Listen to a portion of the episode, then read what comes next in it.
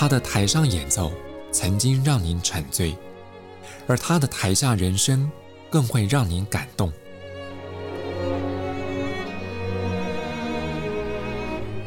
国家交响乐团爱乐实验室 Podcast，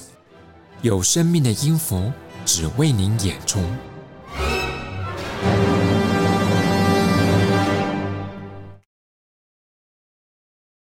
欢迎世界各地的阿乐朋友收听国家交响乐团 Podcast 名人堂，我是邢子清。我想，对于音乐学习者来讲，瓶颈绝对在所难免。但该如何突破瓶颈？我想前辈们的经验谈就是很好的参考。在我们今天节目当中，为各位邀请到的这位来宾，他的切身经验就是绝佳例子。这位就是旅美小提琴家。黄俊文，我想说起黄俊文，国内的阿乐朋友绝对不陌生。这几年他在国内的重要音乐舞台上，他的情谊、他的风采，我相信会吸引不少的乐迷。而这位出生在台南，十三岁就前往美国纽约茱莉亚音乐学院先修班就读，十九岁就荣获了瑞士使用国际小提琴大赛首奖，在二零一五年。二十五岁的时候，他就获得全球音乐界瞩目的 Avery Fisher 奖助学金，而这一连串的经历可以说是让所有年轻一辈的音乐家们羡慕的不得了。所以在今天我们的 Podcast 名人堂节目中，我们请黄俊文跟各位朋友们来现身说法。俊文你好，子清您好，很高兴可以来上你的 Podcast。嗯哼，我想对一个国内的音乐学习者来讲，尤其是年轻一辈的学习者来说，你在他们心目当中好像已经是一个某种程度的偶像。尤其是你这个得奖经历还有学习，我想可以给一些年轻的朋友们一些心路历程的分享。对，嗯，我觉得，呃，对我来讲，我一路上演奏音乐，我会演奏音乐，是因为我自己非常非常喜欢。那我自因为如此，我七岁告诉我父母亲说，我想要拉小提琴。嗯，那这一份的热情到最后变成是一个职业的选择，我觉得是，嗯，不是每个人都可以有这么幸运的可以这样子的说。那我觉得说，在我一路上我。演奏音乐是让我可以很快乐的事情。那站在舞台上可以演奏音乐给人听，是对我来讲是我的生命。嗯。那我觉得要走音乐这条路，嗯，不是只是热情就足够的。这条路其实是挺辛苦的。那所以除了热情，我觉得如果没有认为做这件事情是要用生命来做的话，我觉得会非常辛苦。就是呃，特别是在走音乐或者是艺术这一行这个领域上面，因为我觉得，嗯，走音乐、走艺术这一这一块领域上面的职业来讲，是一件非常不靠谱的事情。嗯嗯。呃，不像说是其他，我想不到其他的行业有哪些行业是这么不靠谱的一件事情。即便你再有才能，即便你再拉得多好，唱得多好，你也不见得会成功。我也知道，说我有好多的好朋友演奏的，嗯，也许比我更好太多，或者是因为就是更有才能，但是人不对，时间不对，地点不对，呃，时空不对，呃，遇到的人不对，这这这些种种因素来讲，就会造就一个演奏的生涯的不一样。所以我觉得说，嗯，这件事情除了热情，也必须要真的是认为这是你的生命，你才会有。这样子的决心，然后才会有这样子的动力，呃，可以呃持续在你的演奏生涯上，不管是你一切的起起伏伏，嗯，都会因为你对这件事情的热情，可以帮助你走得比较顺利一点。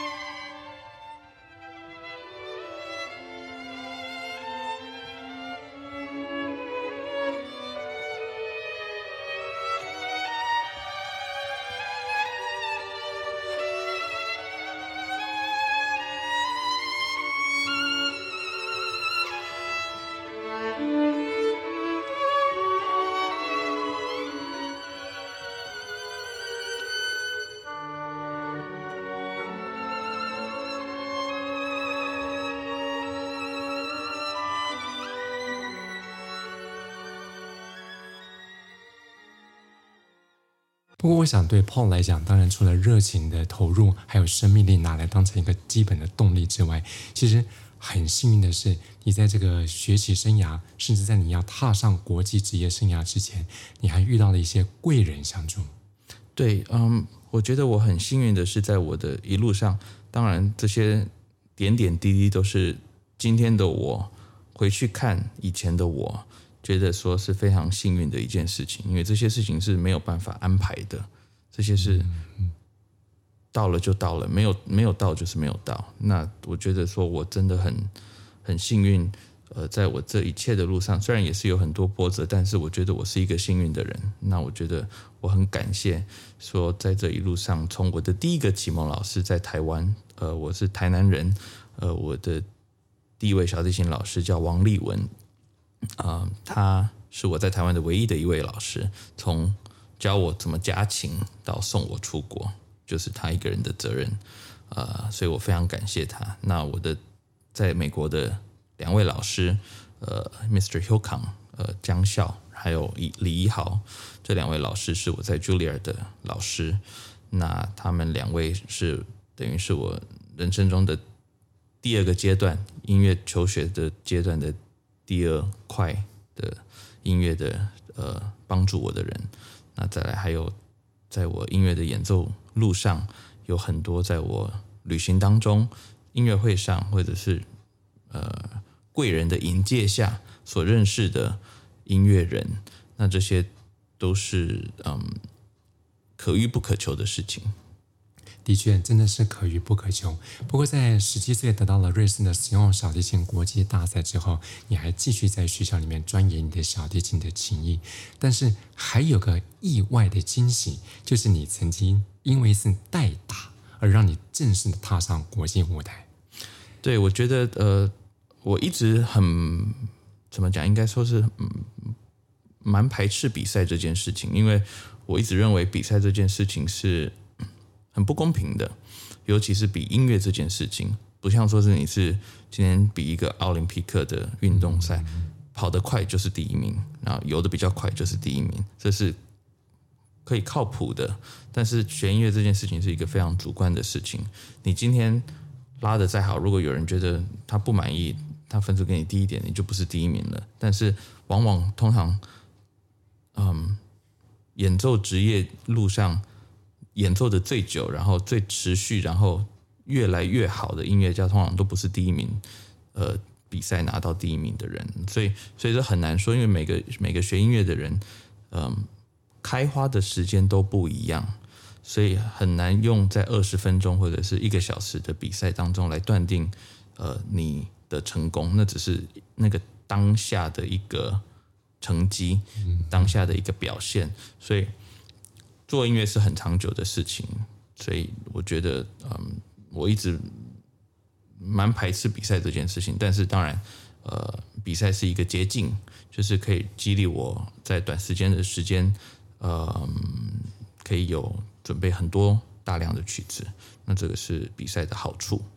那我有唯一的人生参加过的比赛，也不过就就这个在瑞士的使用呃国际小提琴比赛，现在。改名为了，改回原来的名字，叫做 Thibaut Farga 国际小提琴大赛，这样。那所以我很幸运，说我那个时候，嗯，有得了首奖，这样。所以我告诉我的老师说，That's it，you know，就是至少我证明了，说我有这样子的能力，可以，嗯，比到一个国际比赛的第一名。那我觉得更重要的是，我在音乐上面，呃，未来的在那个时候。往前看，未来音乐对自己的充实，我觉得是比较重要的，而不是追求下一个比赛。所以完了，从那个比赛之后，我就并没有再做任何其他的比赛，反而是更投入更多的时间在嗯精进自己在音乐上面的知识，然后自己在音乐上面的求知欲。我觉得我自己是一个非常好奇的人，呃。就是有好有坏啦，但是，但是我觉得，嗯，好奇心带领我去很多不一样音乐的路上，那我觉得也让我在音乐的演奏生涯上面更丰富。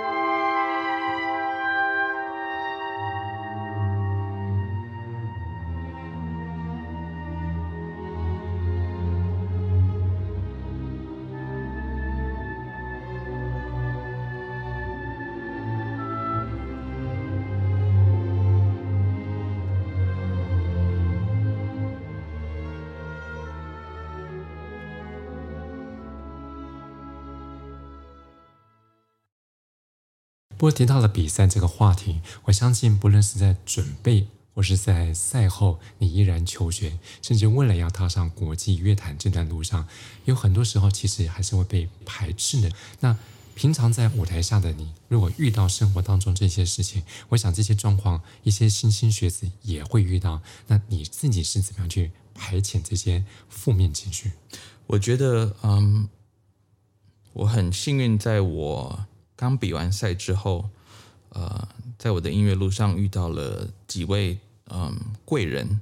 呃，而且这几位的贵人都是本身自己都是嗯。很有地位的演奏家，所以他们是过来人，所以他们很不私心的分享他们的呃过来人的经验给我听，这样，所以我我觉得呃，其中可以讲到的是呃，我那个时候还在求学的阶段，因为那个时候因为我呃很有名的小提琴家郑金和，那时候他的手受伤了，所以他后来在。受伤的期间投入了教学，所以他回到他的母校茱莉亚音乐学院任教。所以他那个时候在茱莉亚呃有任教的时候，我那时候也还在学校求学求学。那我跟他的因缘际会是非常嗯巧妙的，因为我其实并不认识他，我当然知道他，我有很多他的 CD，但是我没有跟他碰过面。那是有一次我刚好在学校的音乐会，学校的音乐厅里面的音乐会，他刚好路过。他刚好下课要路过音乐厅，出去校门，呃，就他就决定他要停下脚步来看一下音乐厅里面是谁在拉琴，这样，所以很不巧的他听到了我演奏，这样，呃，完了之后他跟学校问了我的呃邮件地址，然后发了一封邮件给我，呃，问我说愿不愿意呃受他的邀请，呃，他刚好正在筹筹备一个伦敦爱乐在纽约的一个募款的音乐会。那问我愿不愿意在那个募款音乐会上面演奏，这样，那我当时当然是觉得蛮惊讶的，因为他的他的 email 并不是以他的名字来当做他的邮件的名字，这样子，很像是很像是某个某个食物的名字还是什么之类的，我忘记了，所以我我还那时候还以为说，哎，这个是不是骇客或者是什么之类的匿名这样，所以我还真的打去了学校问说，请问郑金和老师的 email 是不是？如此这样，那后来当然就就确认了，我当然回复了给他，然后也因此开启了我跟他的一个关系。那他，我觉得刚刚回到您刚刚讲的，在音乐路上的一些坎坷或者是一些挫折，我觉得郑金河给我几个非常重要的观念，到我现在都还是非常觉得非常受用。觉得他他说。当一个年轻的音乐家，要懂得，嗯，be patient，就是要懂得有耐心，然后要懂得沉得住气，然后，嗯，要不断的充实自己，然后等待对的时间。嗯，这个在当时的我听起来，觉得说啊，大家都是都是这么讲，就是讲起来很简单啊，但是做起来非常非常难，但是。我一年一年老，呃，越来越年纪越大，对这这几个字、这几个嗯评论越有深刻的感触，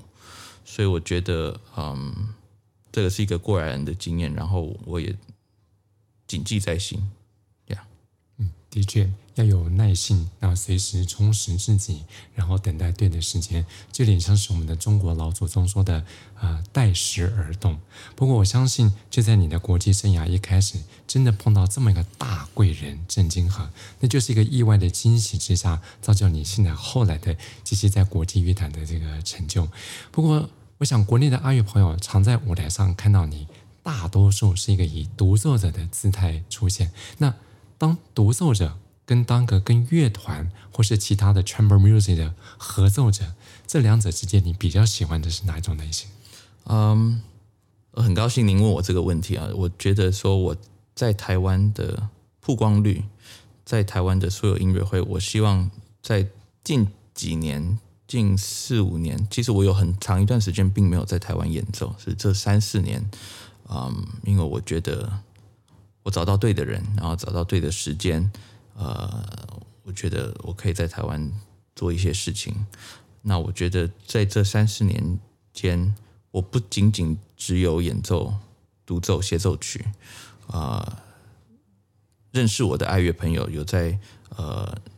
喜欢我音乐的爱乐朋友，应该不难知道说，我在台湾的音乐会不只不只有独奏会或者是协奏曲，还包含室内乐，然后还有呃二十世纪的音乐，或者是教学。所以我希望我能够带给台湾的音乐圈，因为这是我出生的地方，我特别有感情，然后特别觉得有一份责任感啊、呃，应该要把更多面向的音乐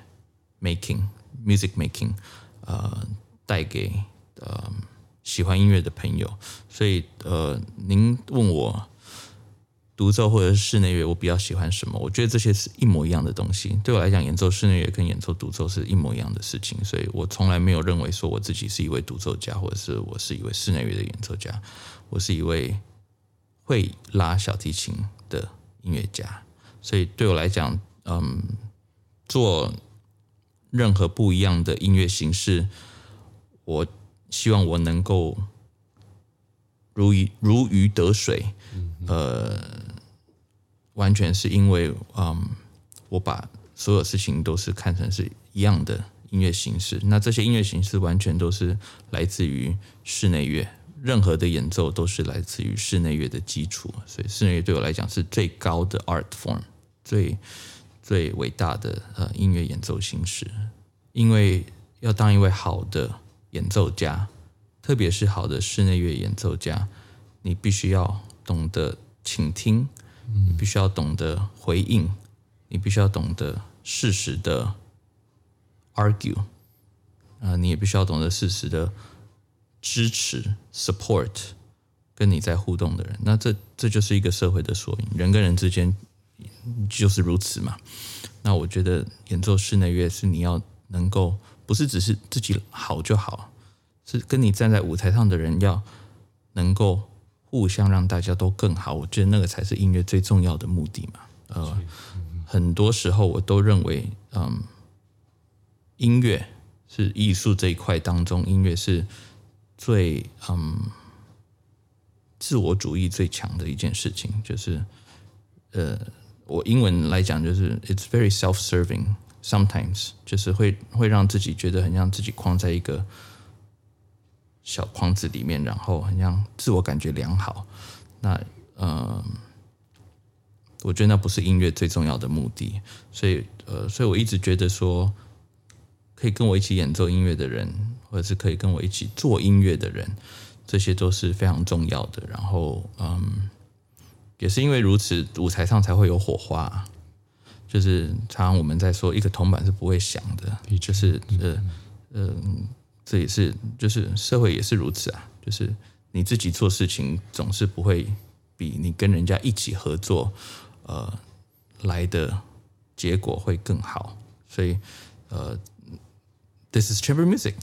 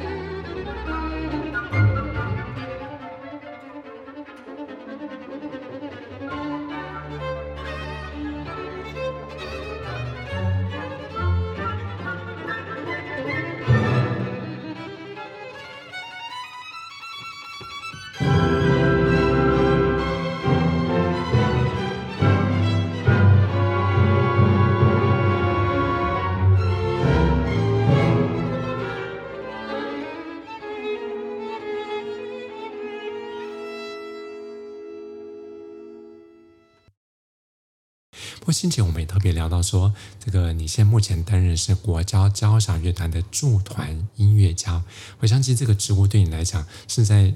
过去还没有领受过的，所以这个头衔对你来讲，或者说你对这个乐团未来或者现在有什么样的 planning 或是期许？嗯，呃，嗯，当然，第一个我非常，呃，觉得太荣幸，说在以我这样子的年纪，呃，吕绍佳老师，呃，很看得起我，愿意让我当 NSO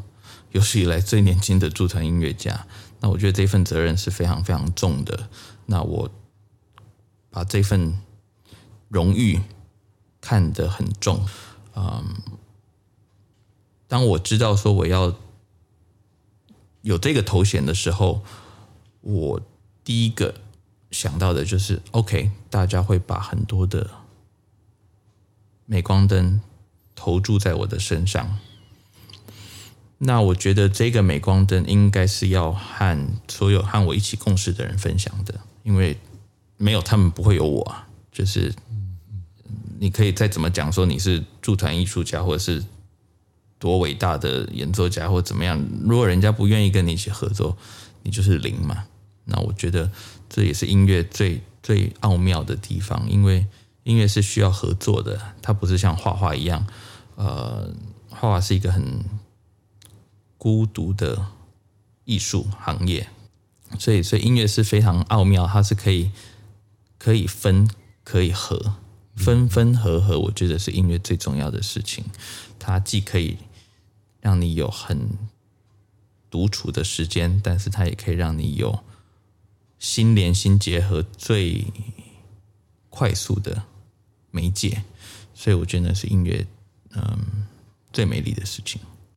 在我们今天的国家交响乐团 Podcast 节目当中，我们邀请到旅美小提琴家。黄俊文跟各位阿乐朋友们现身说法，我想俊文的亲身经历，他不只是难得的经验分享，也绝对会有种生活上的启发。我们再次谢谢俊文，谢谢子清。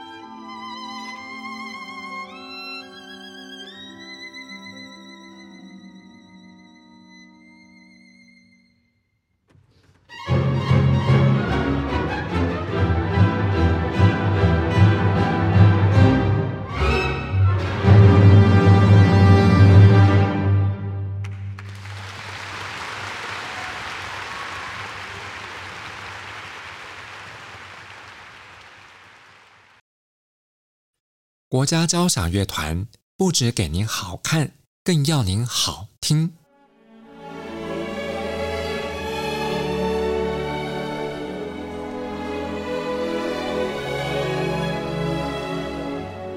国家交响乐团独家精彩实况，原创 Podcast 节目，舒缓音乐，友善贴心，诚意十足。爱乐实验室 App。二零二一年新月季温馨登场，请上 App Store 或 Google Play 搜寻“爱乐实验室”。